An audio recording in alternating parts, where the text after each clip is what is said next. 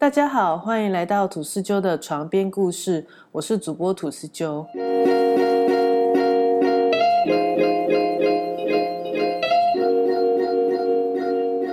今天要说的都市传说，完全跟灵异、鬼魂之类的题材都没有关系，但是却让我整个超毛的。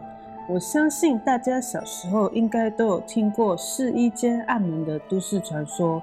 但因为这个都市传说和不倒翁人的串在一起，才是一个完整的故事，所以在这里还是重新跟大家说一下这个故事。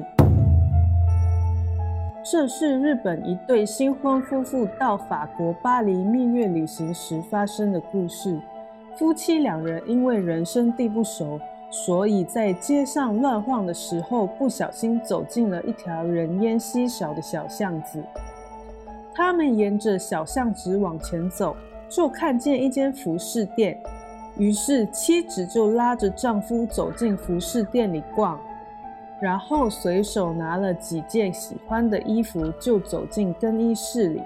而丈夫就走到店门外等妻子，但丈夫等了很久，妻子都没有从更衣室里走出来。于是，丈夫走回店内，想看看到底是怎么回事。但是，丈夫却发现店内的更衣室里完全没有人，所有的更衣室都是空着的。丈夫很慌张，马上询问服饰店的店员，他的妻子去了哪里。然而，店员们像是早早串通好一样，都说没有看见他的妻子。并坚持根本没有看到任何人跟着丈夫一起走进店里。丈夫在没有办法之下，只好报警求助当地的警方，并在警方的协助下搜寻了这间服饰店，但是依旧没有找到他的妻子。丈夫依然不放弃，自己在没有线索的状况下，依旧在当地寻找了一段时间。一直到签证到期，才无奈的回国。丈夫回到日本，始终没有办法忘记妻子，于是浑浑噩噩过了一年，就跟公司请了长假，重新回到法国巴黎，希望可以找到自己的妻子。然而，他带着妻子的照片，走遍曾经走过的大街小巷，问了许多人，依旧没有找到任何线索。就在丈夫觉得身心疲累的时候，无意间经过，看到路边有一个看板，写着“日本达摩”，达摩也就是不倒翁的意思，看起来就是一个稀奇古怪的展览。看到“日本”这两个字，让他觉得很好奇，也想转换一下心情，所以就买了门票进去看这场展览。走进黑暗的小屋，他看见小屋的中间有一个展台，小屋内唯一的光源就打在展台上，而展台上展示的是一件让人觉得惨不忍睹的物品，或者应该说是人。原来所谓的达摩不倒翁是一个手脚被砍断，只剩下头和身体的全裸女人，就像花瓶一样被展示在展台上。那名女子的舌头已经被拔掉，只能不断的发出奇怪的呻吟声。看到这个画面，丈夫觉得非常的恐怖，想要马上离开。但是当他从冲击的画面回过神来，却觉得展台上的女人有点熟悉。他认真的看着那个女人的脸，发现了一个更让他觉得恐怖的事。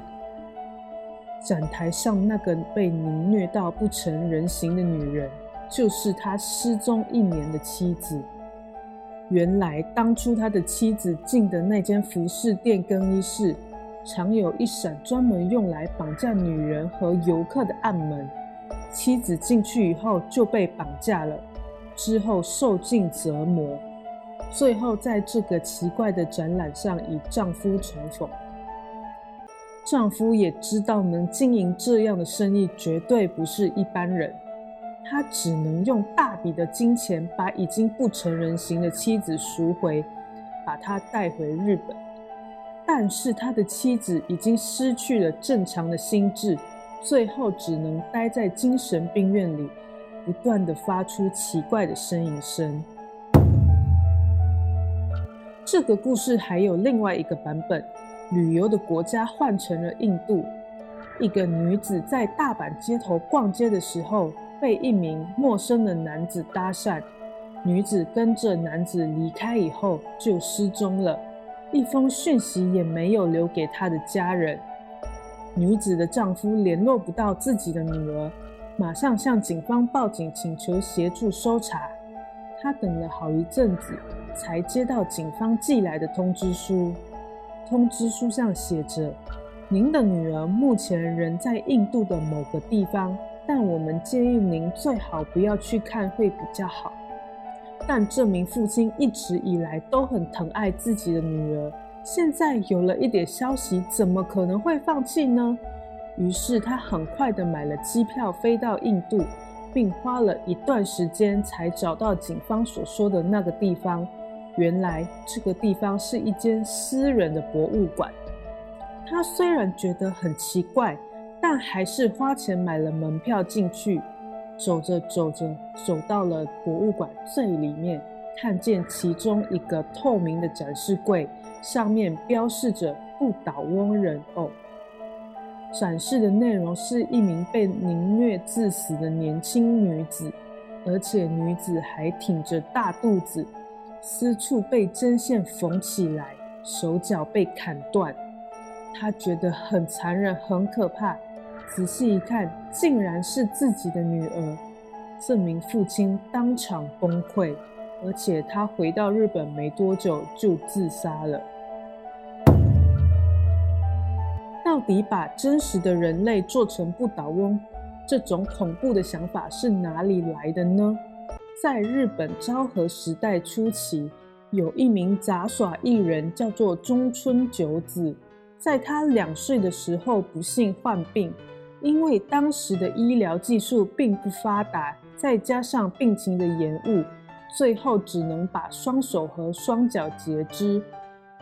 为了生活，后来在杂技团里当起了不倒翁。靠着只能用嘴巴就能够穿针引线的本领，在杂技团内生存。更让人心酸的是，在当时的日本，重度残疾人士除了在杂技团里做一些特殊的表演外，根本没有任何其他的选择。后来，随着时代的变革，中村久子告别了二十六年的杂耍生涯。致力于提升残疾人士地位的演讲活动。那个时候，是她的丈夫背着她跑遍日本各地进行巡回演讲，直到她逝世为止。中村久子的故事比起不倒翁女，听起来比较励志，甚至结局也比较温馨。但是他们所经历过普通人难以想象的痛苦。据说不倒翁女这个都市传说，很可能就是从杂技团表演的残疾人士所演变而来的。那么，世界上是否真的存在被如此残忍对待的不倒翁女呢？中国历史上就有真实发生的例子。汉高祖刘邦死后不久。皇后吕雉就把刘邦最宠爱的戚夫人抓起来，砍掉戚夫人的手脚，割去耳朵和鼻子，挖出眼睛，用药把耳朵熏聋，再把药灌进她的喉咙里，把她变成哑巴，然后装在陶罐内，放在肮脏的厕所。就连当时的汉惠帝刘盈看到戚夫人的惨状，都吓到生病。说到戚夫人，我又想到了另一个故事。这个故事发生在中国的南京城。一九三七年的时候，就是日军与国民党军队交战的时代。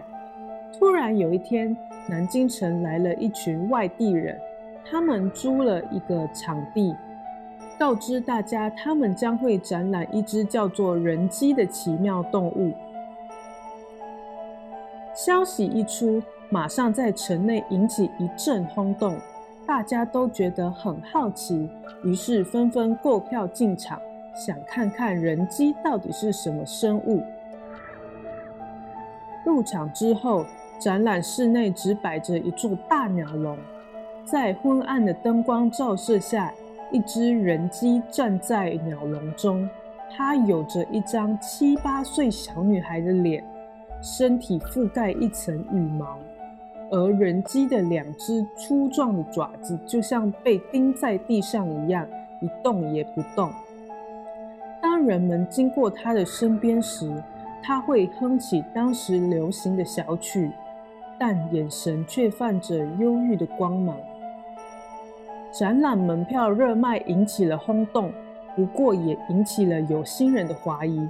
过了几天，南京的警方逮捕了这群外地人。经过一连串的审讯和调查，才发现这是一桩恐怖的诱拐诈骗案。原来这群外地人想趁着乱大捞一笔。他们先在农村内绑架了一名小女孩，把小女孩的四肢砍掉，再拿着带着刺的藤条把小女孩打到血肉模糊，然后在伤口愈合前插上鸡毛最后再想办法把假的鸡爪固定上去。后来这群丧尽天良的外地人被处以极刑。可是那名受尽折磨身心重创的小女孩的下落如何却没有人知道了。